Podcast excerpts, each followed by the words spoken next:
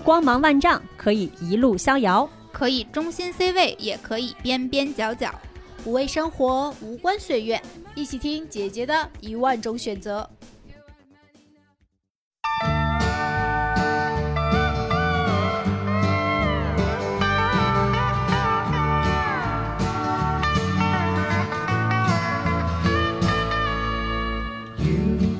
大家好，欢迎收听新一期的《姐姐说》。哦，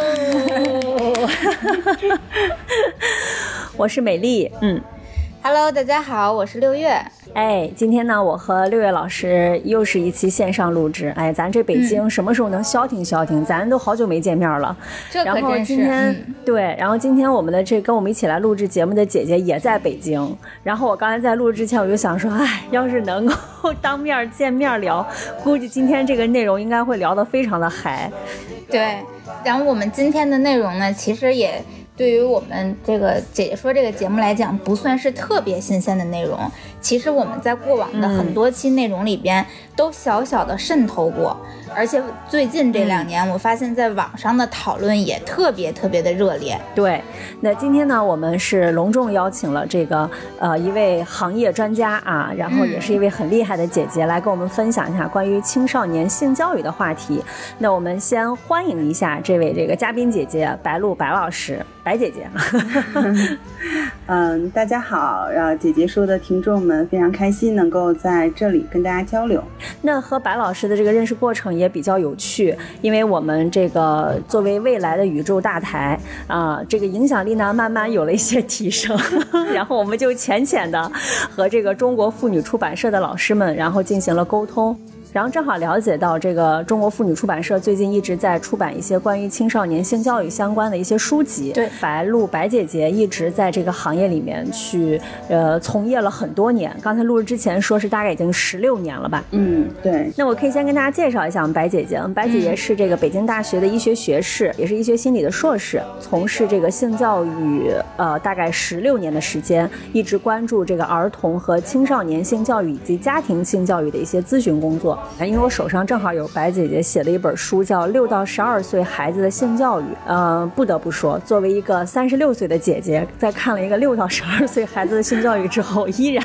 非常受用。白姐姐这书我也看了，然后我看在书里边，尤其是序言的时候，那个白姐姐就说，以前一直都是做心理咨询师的，然后我还其实还挺好奇。做心理咨询师，慢慢的是怎么导到了说现在去专门去研究未成年人性教育这一块？因为我我感觉这这两个门类差别挺远呀。因为其实呃，大家可能在新闻上或者是各种渠道也听说过，在国内其实没有。性教育专门的这个专业啊，就是没有说在大学学性教育这个专业的啊，然后只有在这个呃成好像是成都大学和首都师范大学有那个辅修专业，就是相当于这个你先读了一个专业啊，然后你可以做一个第二专业来学习。我吧是因为我其实特别想学心理学。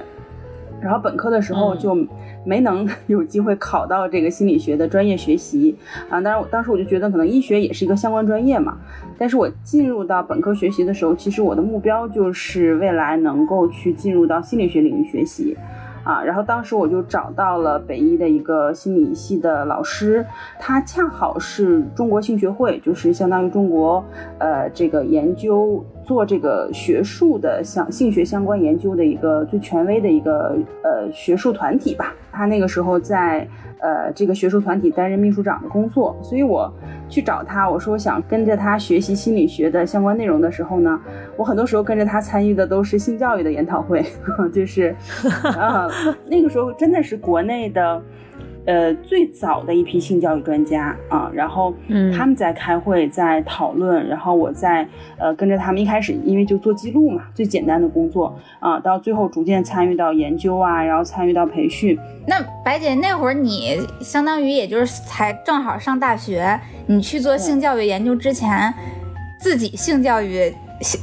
接受过吗？就是你你那会儿是个性教育专家，还是跟我们一样？可能我们有一些听众知道，我是那个谈恋爱比较早，就是从初中就开始谈恋爱了。然后说实话，我的那个性性经历也比较早，然后自己可能就因为你有性经历了，就会迫使我多去看看这些。但美丽我知道，成才。对，美丽上大学的时候还是还什么都不懂呢。那白姐，你那会儿是属于什么情况呀？我就属于等于零，性知识等于零。你性知识等于零，你就去性教育研讨会了。你你知道，就是所以一开始的时候非常煎熬。你知道，就是这个零是到什么程度？就是我们上大学的时候，宿舍里是四个人，在那个宿舍的卧谈会里，我们就曾经讨论过一个问题，就说这个女女性是怎么怀孕和生孩子的。我们四个女生愣是没讨论出结果来，就是四个医学生，因为那时候，因为那时候医学的课也没开始学呢。这个上大学之前，所有的这个性知识也等于零，所以就完全不知道这个事情是怎么回事儿。当时去参加那个研讨会，给我的冲击是特别大的，就是我会听到很多我以前都。嗯，不敢去面对的词语 和话，可以想象，嗯，对。问题是我还我还要做记录，就是你不能，你知道你不能光听，你如果堵耳朵，图文并茂，要做记录，嗯。哎，这让我想起来现在一个特别当红的表情包，就是你的。你的性知识是是这么多，然后你的性经验是是这么点儿，是是零，白纸一张，感觉就是当年的白老师。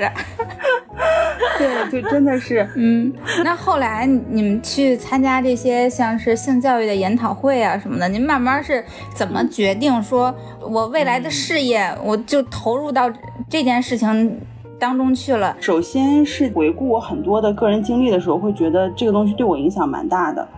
然后第二就是说，我在跟受众去接触的时候，我真的是发现，呃，大家因为性教育的缺失会造成很多的问题。我就举一个例子哈，这个例子我印象特别深刻，因为当时给我冲击特别大。那个时候还是就是陪同一个荷兰专家，呃，大家都知道荷兰的性教育是比较发达的嘛，嗯，就是在早期我们会请荷兰的专家来讲课，我给他做翻译和助手。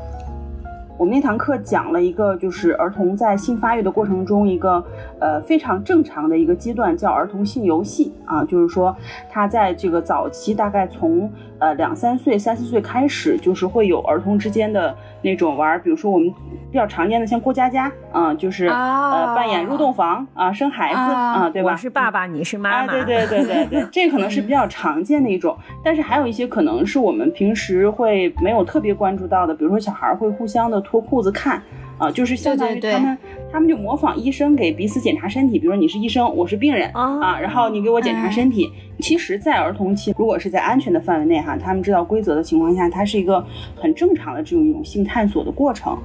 但是呢，因为很多人是不知道的，所以那天我们讲完课之后，有一个。那个大概那个那位女士可能得有四十多岁了，因为我们那时候做的是老师的培训嘛，一个女老师，嗯嗯，然后她就来找到我们，一直的哭，就哭的都就是上气不接下气的。我们就问她怎么了，然后她就说，她说老师在你讲这个儿童性游戏之前，我这几十年我一直觉得自己特别脏，我一直觉得我就不配结婚，不配这个我老公爱我，她就过得很惨，就是你知道她走入到婚姻，然后她处于一个特别。卑微的地位，就是因为他觉得自己不好，啊，然后他可能为这个家付出，他也没有办法去求一些回报啊，等等，嗯，然后造成他的问题其实非常简单，就是在他小的时候，他记得他五岁的时候，有一次表哥来他家，就是也是大他一岁的，就是我们如果去了解知识，知道就是你如果是大很多岁的孩子之间，大三岁以上的孩子之间，那就不叫性游戏了啊，那可能涉及到一些性骚扰的问题，但是他就是啊，对，就是他就是比他大一岁的表哥。然后就说，哎，咱俩玩脱裤子的游戏吧，可能脱裤子看看，呃，这个生殖器官啊等等这样的一个游戏。他当时觉得没什么，当他长大到了青春期，他知道了，因为他没有性教育，你知道，他可能到了青春期大学，他开始知道，哦，有性这么回事儿了，然后隐私这么回事儿了，他就开始觉得自己就是很脏，嗯，他觉得自己就是那个时候做错了一件非常严重的事情，他就一直把这个秘密藏在心里，谁也没说过。所以我那时候就感慨，我说如果就是说他知道，就是或者是他的身边的人知道，嗯，有这样的一个自然的一个儿童的发育阶段，可能他就不会背负这么大的心理包袱。或者我们退一步讲，即使他不知道性游戏，如果他对于性能保有一个，或者对于哪怕他真的是性骚扰，他有一个嗯正确的态度去对待的话，他也不会那么去苛责自己。所以那那个事情对我冲击是特别大的，它是其中一个会影响我决定说要去在这个领域我要继续去做的一个事情。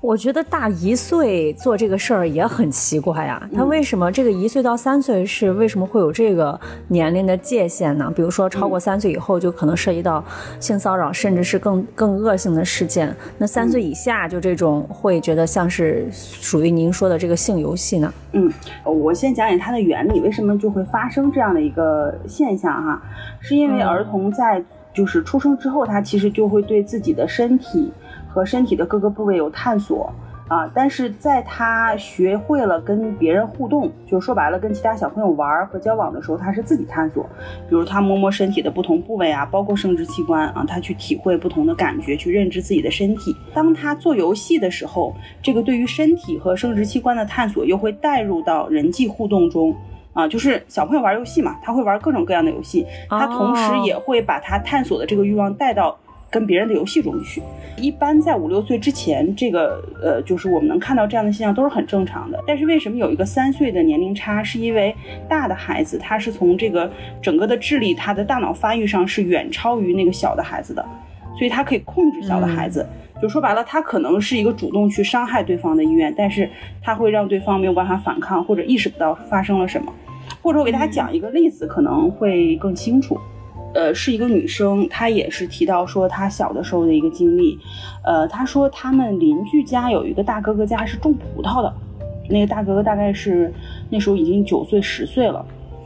然后他每天就会把周边，就是他是一个村子里嘛，就是其他家的一个呃小小男孩、小女孩，不光是小女孩，就是叫到他们家，呃。就是可能那些孩子也就五六岁啊，就就这么大。他把自己的男性的这个生殖器官露出来，然后说你们吃一下这个，然后我再让你们吃葡萄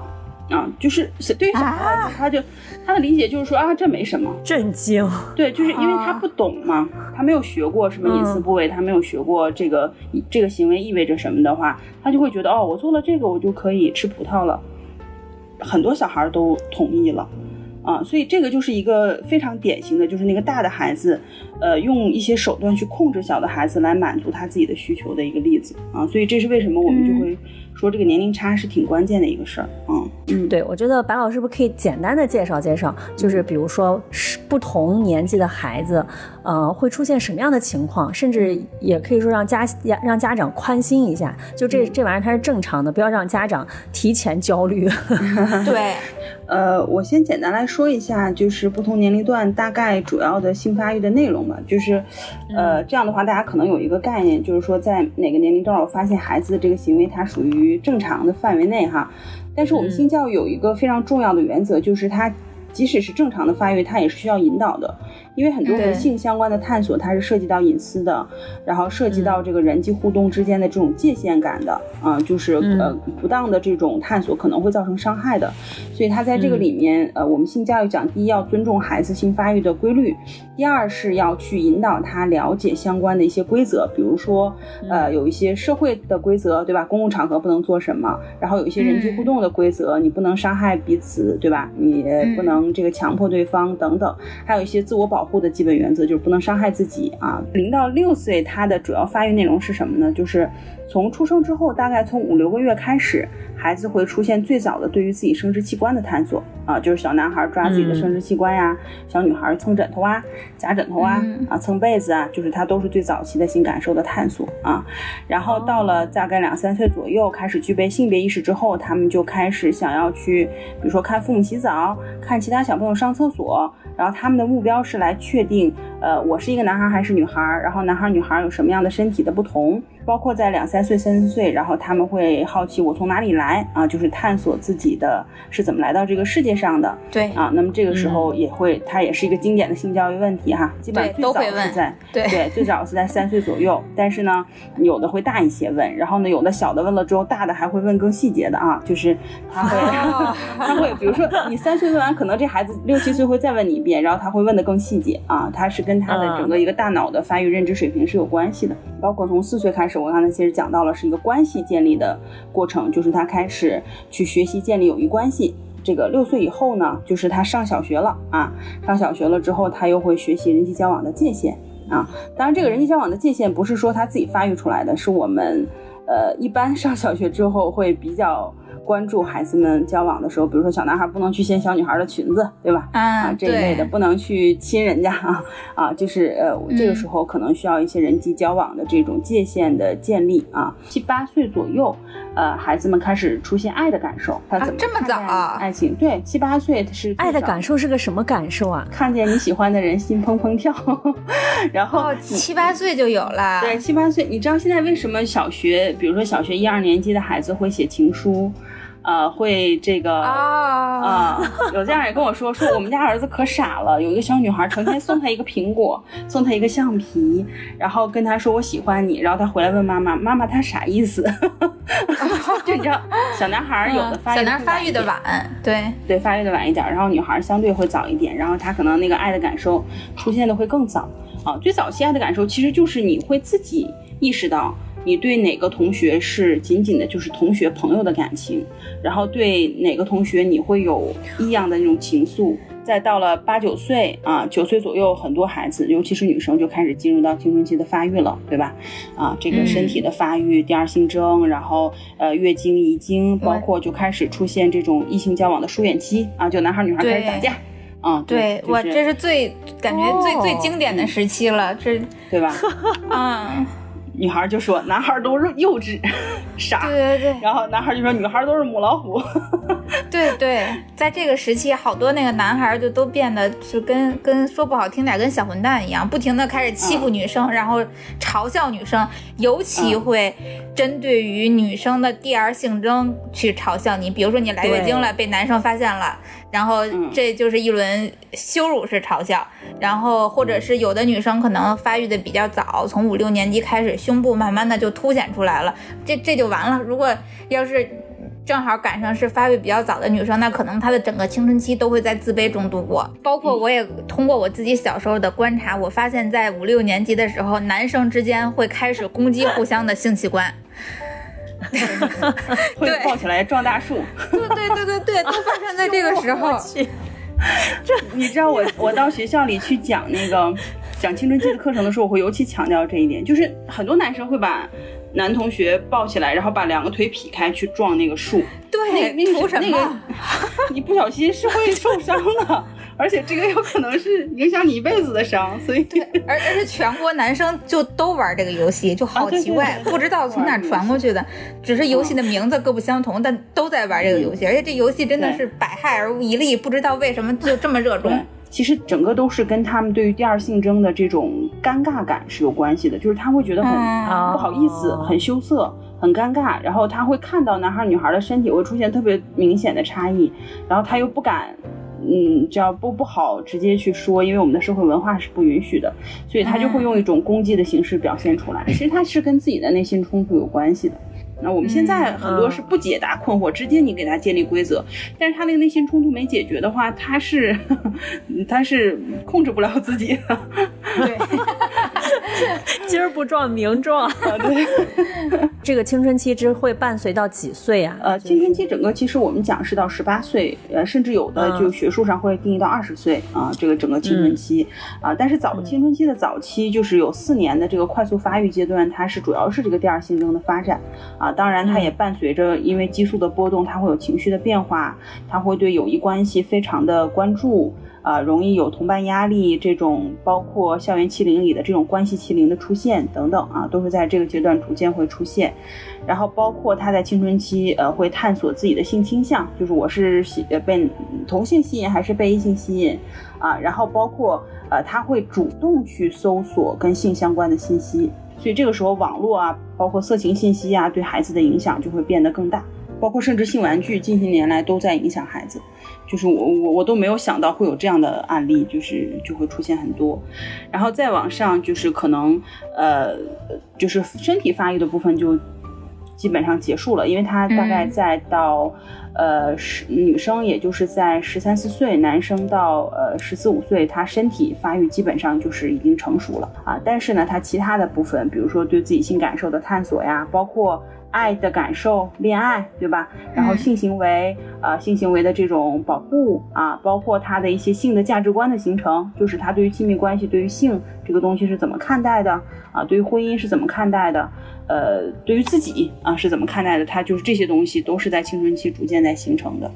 哎，我其实挺好奇，就是在白老师你当心理咨询的这段时间里边，你现在应该也还是心理咨询师吧？对对，一直在做。嗯，像咱们这一代，基本上都没，几乎就没有过任何所谓的性教育，除了像我这种自学的，那另说啊。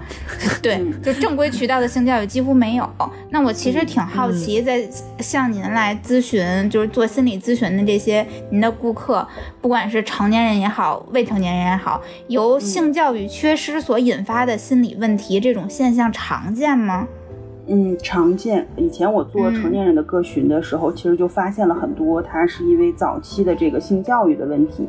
呃，造成的他成年，比如说亲密关系啊，呃，就这一类的问题哈。然后呃，我现在主要还是做青少年儿童，然后相关的问题，呃，也是很多的，尤其到了青春期会更明显，因为青春期整个他的一个。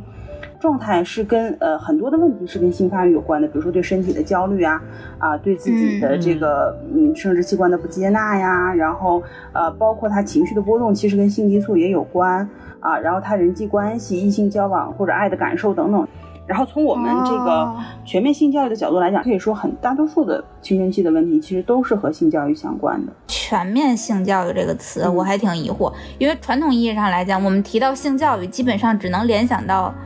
两个性教育，其中之一就是相当于是性保护吧，就是防止性侵，尤其是未未成年人性侵。这之前我们解说第六期节目，当时我们就和那个嘉宾卢克还有那个老刘，我们录过一期节目叫《被性侵与性骚扰：我们难以启齿的性启蒙》。我们当时四个女孩分享了很多自己小的时候，甚至。都比较大了，我我记得美丽有一个故事发生在大学毕业之后，对。对，都参加工作了，然后对这方面工作，对都还没有没有正确的认识呢。那嗯，当然我们那个嘉宾就更惨，他被自己的亲表哥在很小的时候，嗯，有过就长达几年时间的这种性侵的经历。嗯，那这个可能是我们提到所谓的性教育的时候，大家脑海中第一个反映出来的。那第二个反映出来的其实就是避孕。对，就是性行为，对对对，性行为。然后就是对于性行为的其他安全，我感觉大家好像还都不怎么在意。大家最在意的其实就是避孕。除了这两点之外，到底还有什么叫性教育？它都包含什么呀？其实从我刚开始进入到性教育领域的时候，还没有特别对于全面性教育的这个关注。大概是在呃，可能一零年往后，国内就是普遍会比较认可这种教育模式，因为。比如说你单做我们刚才说的性安全保护，或者你单做这种呃避孕呀这些问题的预防，其实没有办法让这个孩子达到一个性健康的状态。就是说这个全面的性，其实它这个概念特别宽泛，你可以把它理解为呃三个层面啊，一个是自我的这个部分，一个是与他人的互动，一个是外界。啊，那自我的这个部分就是，比如说你的身体的发育啊，对身体感受的探索，这个其实不是说到青春期才开始的，就是从一个孩子出生，他就会对自己的身体和性感受进行探索。啊，当然到了青春期，性激素分泌之后，它会更多啊，更多。然后还有关于性别的认知啊，孩子从两三岁开始具有性别意识，那么他开始去关注男孩女孩的身体差别，然后包括他怎么去认知自己的性别啊，然后他这个性别呢，可能还包括社会性别的部分，就是社会对他的期待是什么，然后他自己怎么去选择自己的性别角色。我作为一个女性，我要过怎样的生活，我要从事什么样的职业啊，这个都是相关的啊。呃，包括呃我们提到的这种性。性安全的自我保护啊，它可能还包括，比如说从小孩子的生殖器官的清洁，对吧？啊，然后他这个对于隐私部位的认知、身体界限的确立，怎么去保护自己啊等等，然后包括在他青春期之后，对于自己身体的自我意向，就是我喜不喜欢自己的身体，啊，我能不能接纳我的身体发育的特征啊？然后就是包括身体焦虑啊等等，爱美呀啊，青春期会爱美，它其实都是跟呃这个性发育有关的哈。你这个跟他人关系的部分，就是我们提到最主要的是亲密关系嘛，在性教育里，对吧？啊，嗯但是我们会认为亲密关系其实它跟早期的友谊关系是相关的，就是你从小四岁开始学习建立友谊关系，然后在这个过程中，你在跟别人交朋友的时候互动啊，你跟同性之间呃怎么互动，你跟异性之间怎么互动，然后你如何去共情别人，如何去建立跟别人的界限，如何去沟通、知情同意啊等等。啊，然后包括你未来走入到亲密关系、爱的感受，然后你怎么去表达自己的感受，然后你决定你要不要谈恋爱，对吧？这一系列的问题哈，啊，对好复杂呀。对对，特别复杂 啊。呃，从小就这些就都得知道了是吗？我感觉，我感觉可能我对二十多的时候还不知道呢。所以就是其实呃，就是我们我我一般跟大家会讲说，呃，你如果想去了解性教育，你起码有一个知识你是一定要知道的，就是孩子从出生到十八岁，他整个的性发育的过程。啊，就是他在每一个他的发育阶段，他其实是需要了解相关的知识的。当然他会问，就是孩子随着他的发育，他自己会问。还有一些他不问的，其实你也要给他讲，他是需要分散做的。你如果集中起来谈，就觉得好多。而且我我看那个白老师那个书，然后当时有一点，其实因为你写的可能应该比较靠前，也是我看到第一个点让我觉得很受触动的，就是像刚才六月讲的，就是谈到比如说对性对孩子的性教育，就包括那两点嘛，甚至有的家长可能只认识到一点，就是保护，就是防性侵。嗯，呃，一般提遇到这三个字，大家就天然的就会觉得啊，这两个两个性防性侵和性教育其实可以画上约等号的。对。但是好像白老师在书里面是特别提醒了家长，就是这个其实是万万不可的。嗯，因为性教育是一个非常全面的东西，如果只提性保护的话，好像对于孩子成长成以后的亲密关系会有一些很大的影响。对，呃，因为我们从整个儿童性发育的角度来讲，他从出生其实性发育就开始出现了，然后直到他长到青春期之后，其实他都会会对自己的性感受有一个明确的感知。就是小的时候他也有性感受，但是他、嗯呃不会知道那是性感受，但是到了青春期之后，他的性感受很强烈，并且他知道那是性感受了，也就是说他知道性这个东西在自己身上是存在的。啊，但是如果你对孩子的性教育只有一个，就是防性侵教育，那么你告诉他的是什么呢？你告诉他就是说性这个东西是会伤害你的，它非常可怕，啊、它非常的负面不好。所以你想，如果一个孩子会认为说我身上我一直在感知到的这个东西是会伤人的，是特别可怕的，那么这个时候他他是不能接纳自己的性感受的。我我甚至会在培训的时候跟呃家长们强调，我说你要是只做防性侵教育，其实还不如不做。还不如不做，嗯。就是你，你给孩子哦。根植了一个对于性的非常负面的看法，这件事情本身对孩子的影响是非常大的，就是他怎么看待自己，怎么看待自己的性，那么未来他进入到亲密关系之后，他怎么看待自己跟伴侣的关系，这个都会潜移默化的会受到影响的。嗯，对，我觉得我们尤其在中国提到性教育，大部分是通过去丑化性行为来完成的。对的。对，就对是是的，甚至告诉你这个东西很可怕，你离他远点儿。哦对，嗯不仅是防防这个，就是性保护、防性侵，即便是嗯预防意外怀孕都是一样的。从小的时候，嗯你的父母作为女孩子，父母一定是要告诉你，坚决不可以和男同学发生亲密接触，哪怕嗯搂搂抱抱什么的都是不可以的。那作为男生其实也一样，如果比如我们试想啊。一个，假如说高中男生，你的父母在你的书包里边发现避孕套，你的父母会开心吗？他会找你来聊一聊，对，他会找你来聊一聊如何去这个去正视性或者什么的。我觉得可能这样的父母有比较开明，但是绝大多数的中国父母，尤其是二三线小城甚至小镇的父母，他会选择的是把这个男孩揍一顿。嗯，对，所以我们从小其实接触到的就是性，就简直是万恶之源，谁接触它谁就是罪大恶极。对。嗯所以我在早期做这个成年人的，我是主要做成年女性，就是我、呃嗯的这种性咨询的时候，遇到过非常多类似的个案。嗯就其中有一个就严重到什么程度，就是他、呃没有办法谈恋爱，呃，然后他其实特别渴望走入婚姻，然后他本人也是一个非常招别人喜欢的女性，就是她是嗯不愁 找对象的，可以这么说哈。但是她嗯每次跟她的男朋友到了就是男朋友会跟她有身体接触的时候，她就会觉得恶心，最后对方就会觉得你是不是不喜欢我啊？最后就跟他分手。嗯就是反复有这样的情况。听到这个个案的时候，你就会想，哎，他是不是曾经遭遇过什么创伤啊，或者是曾经遭遇过性侵这种伤害，没有，他没有，他唯一接受过的就是从小一些对于性的非常负面的教育。然后你说这个人长大之后，其实他是知道。小的时候，父母说的那些东西是不对的，但是他那个感受是没有办法改变的，就是他是伴随他长大的那个感受已经根植在他心里了。其实我们会看到很多类似的个案，就是你会发现女性，呃，她可能谈恋爱的时候还好，她走入到婚姻关系，当她有这个亲密，就是呃夫妻的性行为的时候，有很多女性是，呃，会遇到困难的。这里面绝大多数其实都跟心理因素是相关的。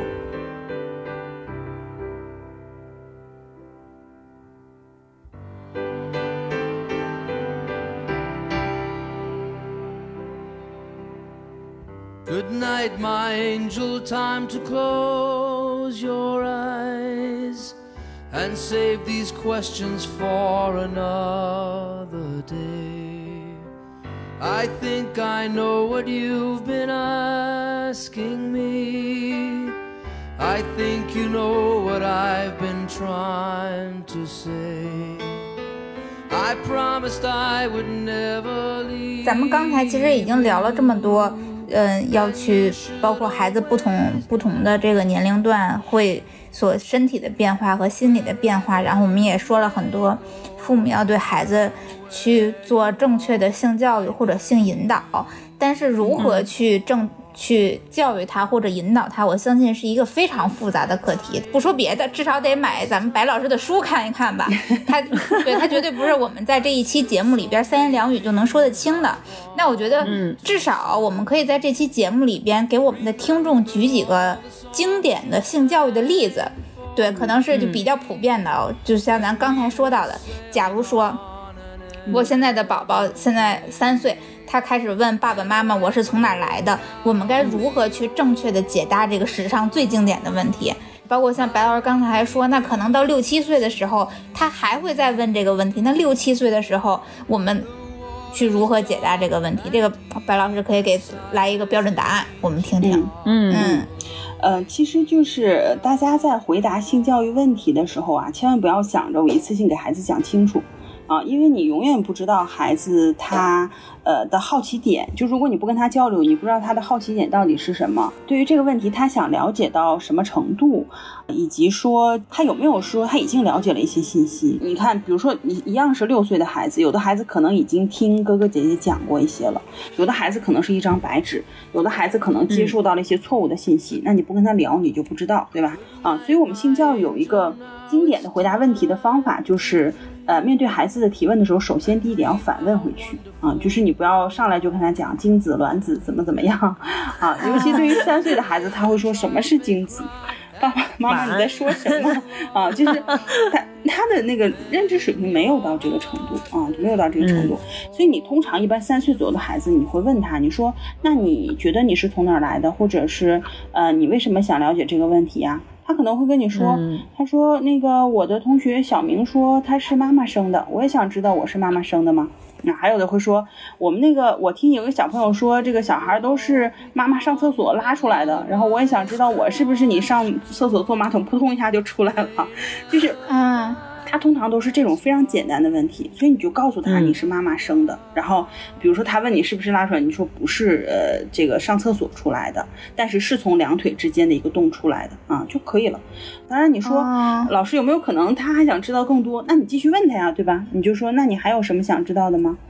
基本上就是三岁的孩子他不会想了解更多啊，但是呃再大一些的可能就会问你啊，他就会想哎。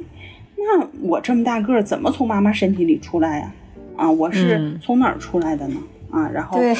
啊，这个时候妈妈可能就会剖腹产的妈妈就特开心，你看我这个刀口，医生把你取出来了哈。对。对，我就小时候被我妈骗过，她明明是一个阑尾炎的刀口，但是我妈跟我说我就是从那儿出来的，就这么点儿。我想说我也太小了，被利用，被她骗了好久。对，所以就是我我也会跟那个呃，就是真的是剖腹产的妈妈说，我说那你也绕不开，就是孩子再长大一些会问你我是怎么进到你身体里的，他不是说像成年人一样，我们一说到我从哪里来，他首先想的是性行为，他想的是我是怎么就能出来，怎么就能进去，对吧？我在妈妈身体里哪个地方长起来的，它就是这样的一个结构，我觉得就是一个结构问题啊。所以你你如果把那个成年人的那个视角放下，其实这个问题是非常好解答的啊。比如说他问你说从哪儿出来的，那你就可以说，对吧？剖腹产那就是从刀口这个这肚子上出来的哈。那如果你是顺产的，你就可以啊跟他，比如说拿一个小的绘本或者是一个呃卡通图片，就讲一下，比如说女孩之几两腿之间有三个洞，对吧？中间那个洞你就是从这个洞出来的。那如果他再再长大一些，他会想知道说我是怎么。进到妈妈身体里的，或者是我这个我生出来跟爸爸有关系吗？尤其是有的时候他会听到过，有长大一些他可能也会听到过精子、卵子这样的词儿哈。呃，精子在爸爸的身体里，对吧？卵子在妈妈的身体里，然后精子卵子结合就长成一个小宝宝，在妈妈肚子里长成一个小宝宝。然后他就会问你说，那精子在爸爸的肚子里，呃，这在爸爸的生殖器官里，那卵子在妈妈的生殖器官里，他俩是怎么遇上的呢？啊，然后你就可以跟他说，啊，这个精子从爸爸的身体里出来，然后游到妈妈的身体里去，然后他就理解了。他说：“哦，这个出来再进去，然后再长长大一点，他就会问：那他游出来之后，他不游外面去了吗？他怎么能进到妈妈的身体里？啊，就你跟跟孩子交流，你就会获得这些信息哈。呃，当这个成年人相爱，想要生育一个宝宝的时候，然后爸爸就会把他的生殖器官放到妈妈的生殖器官里，这样呢，他就不会游出去了，对吧？他就沿着这个通道就游到妈妈的身体里。”当然，这个你是要配合图片讲解的。但是你知道，如果再大一些孩子到了青春期，我们遇到过这样的情况，有的孩子会问：那呃，当然这也是比较大胆的孩子，就是一般到青春期的孩子会不敢问父母这个问题。有的孩子会问说：那这个爸爸把生殖器官放到妈妈的生殖器官里是什么感觉呢？这个时候会让家长觉得比较挑战。但其实我们就是也可以很平静的跟他说啊，这个感觉是一种。私人的感受，就每个人感觉可能会不一样，但是它是一种好的感受啊就可以了。就是等你长大之后，你也会，对你也会自己经历这个感受啊。原则就是说，第一反问，第二简单的讲啊，用最简单的语言把它讲清楚。第三就是说，给孩子提问的机会啊，他如果有不知道的，他可以再问你，这就都没有问题。让我想起了，我好像以前疑似问过我妈一个问题，就是我妈说我在她肚子里，我说你肚子里又没有氧气，我不会憋死吗？对对对对，孩子们就是这种思维模式，他跟成年人完全不一样。成年人一问我从哪里来，首先想到的啊，完了，这是跟成年人的性行为有关的，对吧？我是不是要讲？讲我应该从哪步讲起啊？对我应该从哪步讲起？讲精子卵子，讲不讲行为？但孩子没有那么理解啊。就你刚才说那例子特别特别就是真实。如果你能站在孩子的角度，这个问题是很简单的。那我还有一个问题，就是最近几年经常会出现。嗯，比如说小学生的课本里边有性教育相关的内容，然后就有这个家长开始去教育局举报，说你这教坏了我的孩子，对吧？这种网上新闻贼多这两年。然后，当然，作为这个我们有知识、有文化的青年们，对这种这对这种行为都非常的不耻。虽然不耻归不耻，但是大家都想求证一件事儿，就是我们让孩子。比较小的时候，可能单用过早这个词，可能他未必真的过早，至少在某些家长的心里认为过早去了解性行为、性关系这件事儿，到底会不会给孩子造成伤害？让不管是污染了他的心灵也好，还是让他，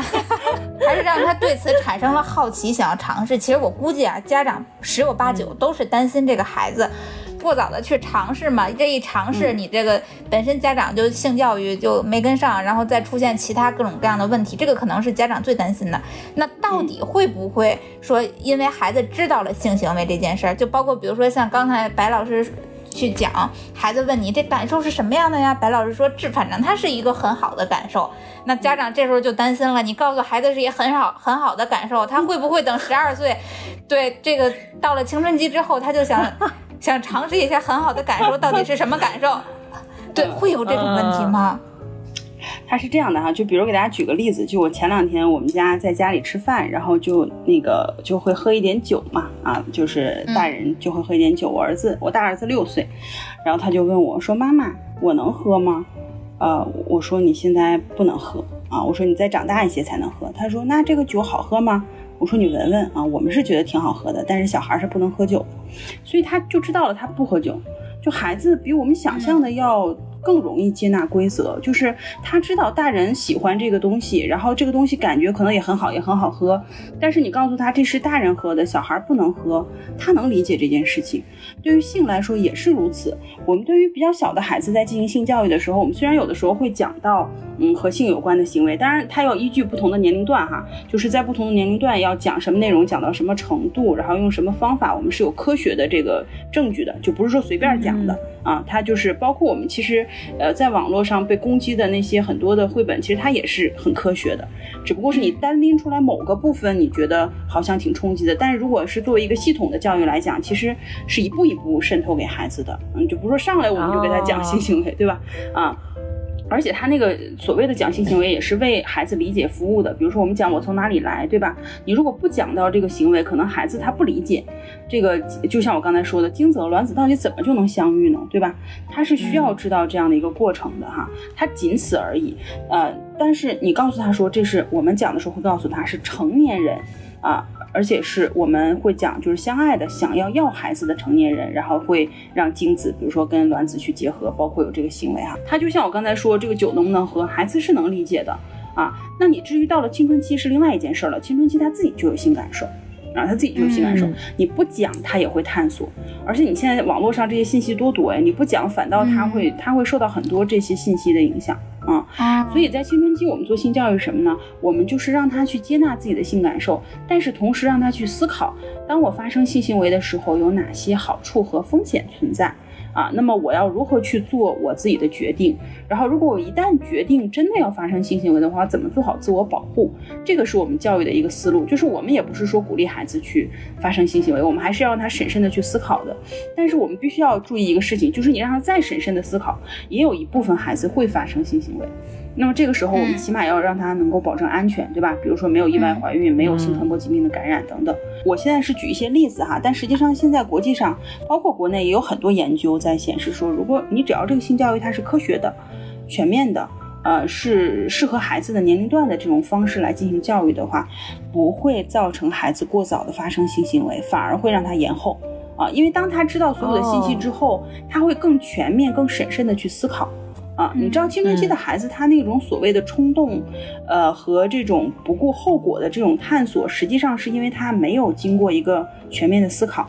他经常就是好奇，啊，对对对，好奇，然后他因为大脑没发育完全嘛，他在思考的时候是不全面的，他不会说坐下来我分析利弊，然后我再做决定，他做决定很简单，哎，我今天看那个挺好玩，我就想去试试，啊，所以性教育在做什么？是在他帮助他完成整个一个全面思考的过程。那个您刚才也提到了嘛，就是孩子在可能在某一个年龄阶段，就会对性别意识这个这个感受会特别的，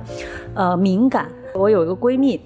嗯，她儿子今年可能三岁、三四岁吧，差不多。然后她就会经常和她老公就在讨论，就是关于她家她孩子就是成长长大以后，如果比如说像他是喜欢同性，他们能不能接受？然后或者是就是可能再长一段，就是再再长大一点，比如说他本来是生理性别和心理性别啊，对对，就类似于这种。对，那就是比如说，如果真的出现了家长觉得，哎，自己的小朋友的这个生理性别和心理性别不一致的情况，呃，这个其实，在呃孩子六岁以前，我认为大家不用特别去关注啊，就是哦，呃，当然，如果是性倾向这一块儿，就是喜欢同性异性，在青春期之前也不用关注啊，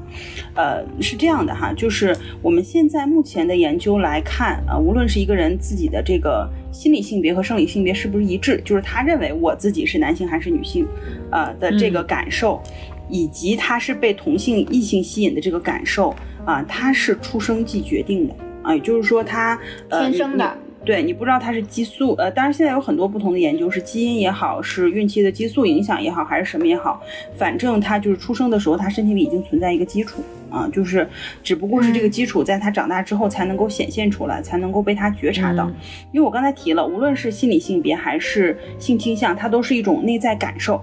就是我感觉，我觉得我是被什么样，我感觉到我是被什么样的人吸引，感受层面的东西啊，它就是自然生发的，是不受人的意识控制的啊。我们人只能做到去觉察到它啊，只能做到觉察到它。那么这个性别，就是我的心理性别，呃，和生理性别一不一致这个东西哈，为什么我说六岁以前不用关注？因为孩子在两三岁开始认识到性别，一直到五六岁，他才能够确认自己的生理性别啊，就是在这个过程中，在两三岁到五六岁这个过程中，他是会不断的探索摇摆的。比如说小男孩，他可能想穿小女孩的裙子。这个是一个很正常，在这个年龄段很正常的现象，因为他觉得我穿上裙子我就可以做女孩，因为他的性别认知还是在一个摇摆和模糊的阶段，啊，但是如果一个孩子他五六岁，呃六七岁之后，他还跟你说，一个男孩跟你说，妈妈，我觉得我生错了，我就觉得我是个女孩，啊，那这个时候你就要大概率怀疑他是这种所谓的跨性别，或者是我们讲他的内在的这种心理感受和他的生理性别是不一致的。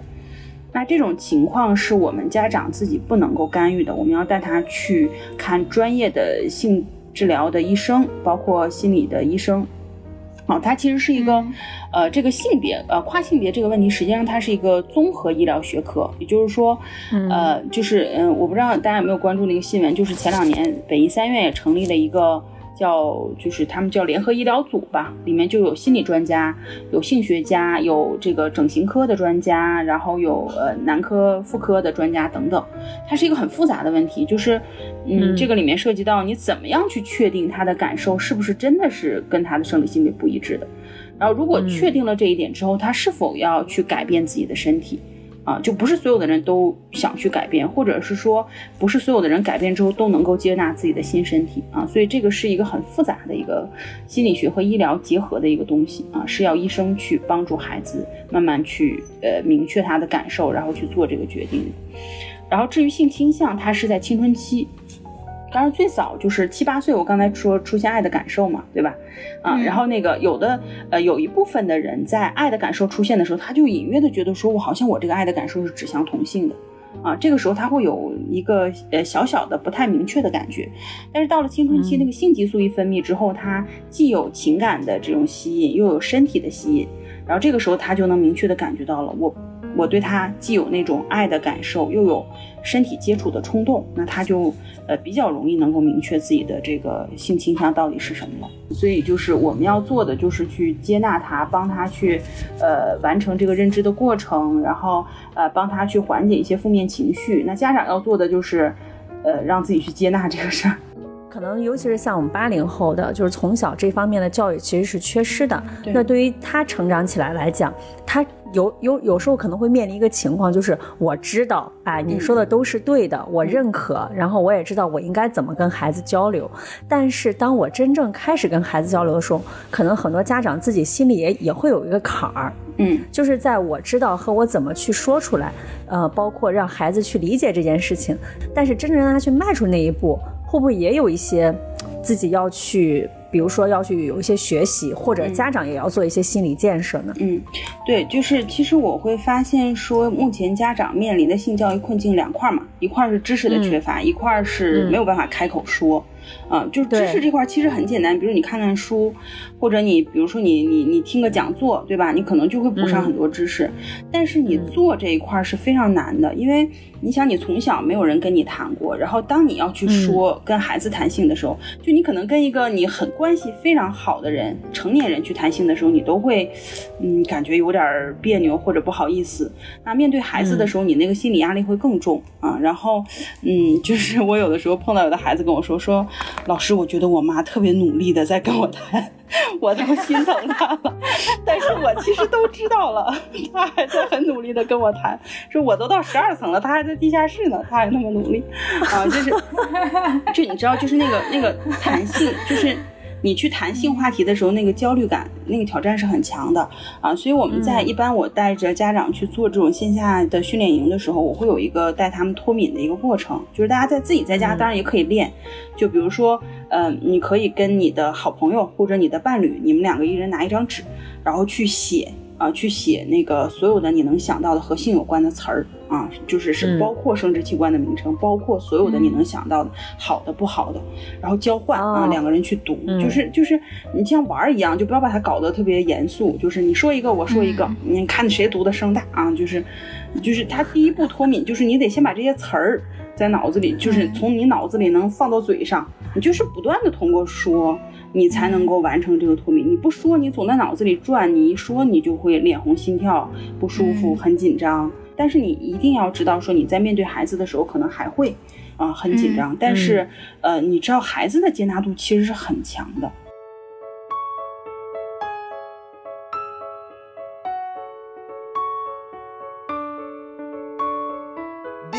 Theodosia, what to say to you? You have my eyes, you have your mother's name. When you came into the world, you cried, and it broke my heart. 今天跟白老师聊完之后，我感觉有一种，甚至让一个成年人觉得一下释怀了很多。对，确实，就像我刚才说的，因为咱们这一期节目时间毕竟有限，性教育是一个很庞大的课题。大家想要更加系统全面的去了解性教育，肯定光靠我们这一期节目是不够的。挺推荐大家去看看白老师的，这反正我和美丽我们手里边的这本叫是和孩子谈谈性系列，然后我们我和美丽手里边的这本是六到十二岁孩子的性教育。然后刚才听白老师说，他还有一些其他的，比如零到六岁、六到十二岁的是给家长看的，然后还有青春期的男孩女孩读本是给青春期的孩子看的，因为青春期的孩子家长在跟孩子去谈性，你如果以前没谈过，然后你想直接跟孩子谈是非常难的，因为青春期的孩子会很敏感，啊，所以就是我我那给青春期的这个写的书都是直接孩子可以看的，嗯。嗯，对，然后反正其他那几本我没看，没有发言权，我就先说说我手里边这本六到十二岁孩子的性教育，看完之后我觉得这是一本就是非常非常实用的工具书。这本书基本上分为两部分，前边这。嗯，前半部分呢，更多的是，就是嗯，更多的更像是一种世界观，就告诉你的父母，就告诉身为父母的我们，我们这些大人啊，如何去先给自己补课。就像你要想教育孩子，好多时候先给自己补课，包括如何去正确的认识性，呃，如何去这个看待孩子不同时期的，像我们刚才聊到的什么性表达呀、性感受啊，就等等的这些。东西，然后后半部分呢，呃，它真像工具书，它像一本字典。这本字典里边涵盖了你在孩子六到十二岁，其实也就是最关键的青春懵懂的这段时间，可能会遇见到的所有的问题，你基本上都可以这个到这本书里边来查。给大家举个例子啊。比如说，这孩子是不是早恋了？那七八岁的时候，有一些就会有这种呃所谓的爱的萌芽体验。比如说，是不是该给孩子做包皮手术啦？那孩子如果遇见了这个录音癖，家长如何引导？或者在电视上看到亲密镜头该怎么办？反正我小的时候，身边是有很多看到电视上亲密镜头捂眼睛的。对 对，我是的，是吧？我就被捂过，都有类似的经历。对，然后十到十二岁其实就是青春期刚发育这段时间，我，这里边的问题就更加经典了。我我现在看看到这些问题的时候，我无比羡慕白老师的孩子。我就想，如果我当年我爸妈要是知道这些有多好呀！这里边包括很多很多问题，就除了比较常见的，我们说如何教孩子去理解这个了解自己的第二性征发育之外，还有很多，比如说这个教孩子应对青春期的身体变化、身材焦虑，就像我刚才说的，女生发育比较早，男生发育比较晚，会被歧视，这该怎么办？然后还有一些实用的，像嗯，如何教女孩子开始选内衣内裤，如何教男孩子去呃给男孩子去讲自己的这种性器官的发育，然后包括像教女孩如何使用这个这个月，如何认识月经，正确的使用卫生用品啊，甚至还有现在互联网时代，你是永远不可能杜绝的一个问题，就是你的孩子可能远远比你想象的还要早就接触到了色情制品。对，那该怎么办？嗯，是不是这时候该如何去和孩子交流，甚至包括校园欺凌等等的这些问题，都能够在白老师这本书里面找到答案。就像我们刚才聊的，就是虽然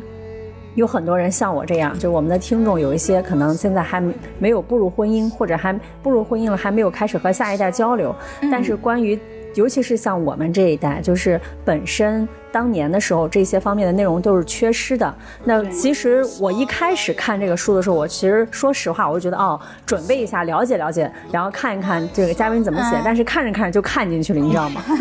就是真的解答了我自己很多很多的疑惑。反正我觉得大家对于这方面话题感兴趣的，然后可以在这个可以去关注一下这几本书，然后我们也会把这个书的名字写在我们的文案里。然后呢，也非常感谢这个白白老师一直在从事这样的研究，因为我们在录之前跟白老师也聊过，其实目前国内关于性教育的整个的。呃，这个大环境虽然是在向好，但是可能还是比较的没有像没有到我们想象中这么比较发达的程度。很多人其实还是在向办公意识的去普及这样的东西。后续能有不管是大学设立专业，或者是有更多的专业人士参与到青少年性教育的这个工作当中来吧。嗯，对，其实我是特别希望能有更多的人人能够走入到这个领域啊。其实我们这个圈子目前特别少人，特别少，就是对于整个的。中国的普遍的孩子和家长来讲，是一个特别少的一个专业群体。然后我还特别想跟家长们，就是或者是呃会成为家长的人说一句，就是我们整个中国的性教育事业是可以等待的。比如说我们再发展个十年二十年，但是孩子是等不了的。就是你自己的孩子，他如果就是生活在一个没有性教育的环境里，那可能他未来会面临很多的困境。就是呃，可能我们只是。在他小的时候多做一点点，就能够避免很多他长大要去做咨询解决的问题啊！所以我们还是，我是希望大家能够去了解一些，嗯，对。之前不是常常说不幸的人会用一生去治愈童年吗？那我觉得，如果尤其是在我们这一代，父母已经接受良好的教育，那我们可能在性教育上。多一点点，比过去我们的上一代多一点点意识，提前对孩子，呃，提前给予孩子一些正确的性引导和性知识的普及，那可能未来我们的孩子就可以免去，即便是成年之后依然饱受着童年的不快乐经历的困扰。好，那非常感谢这个白老师来跟我们做了一期非常，我觉得既有这个。价值观型、价值观方向的，又有很实用性的一些内容的一些分享啊。好，那我们今天节目就先录到这儿吧。嗯，然后也欢迎大家在各大音频平台关注和订阅“姐姐说”，然后也可以在微信公众号搜索“姐姐说 FM”，可以加入我们的精神股东群。然后，如果大家对于关于不管是你自己，或者是你正在教育的这个下一代的小朋友，然后有一些性教育的疑惑，也可以给我们留言，我们也会这个。转给 潘老师，做个解答，好，给大家解答解答。好，好的好的，谢谢大家，谢谢白老师。今天节目就先录到这儿，好，谢谢大家。好，好的，跟大家说拜拜，嗯，拜拜，拜拜，拜拜。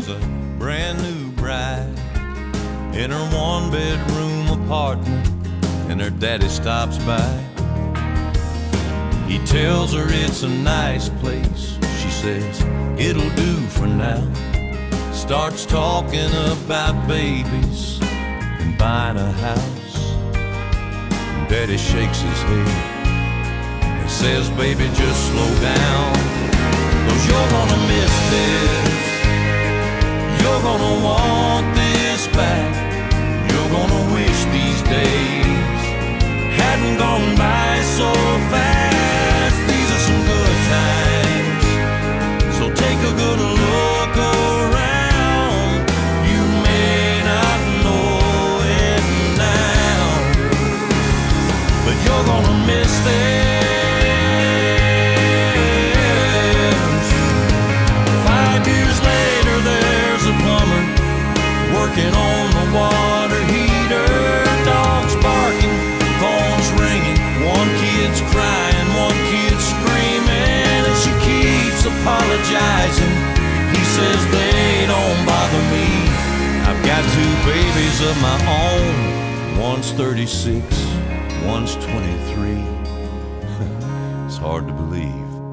but you're gonna miss this.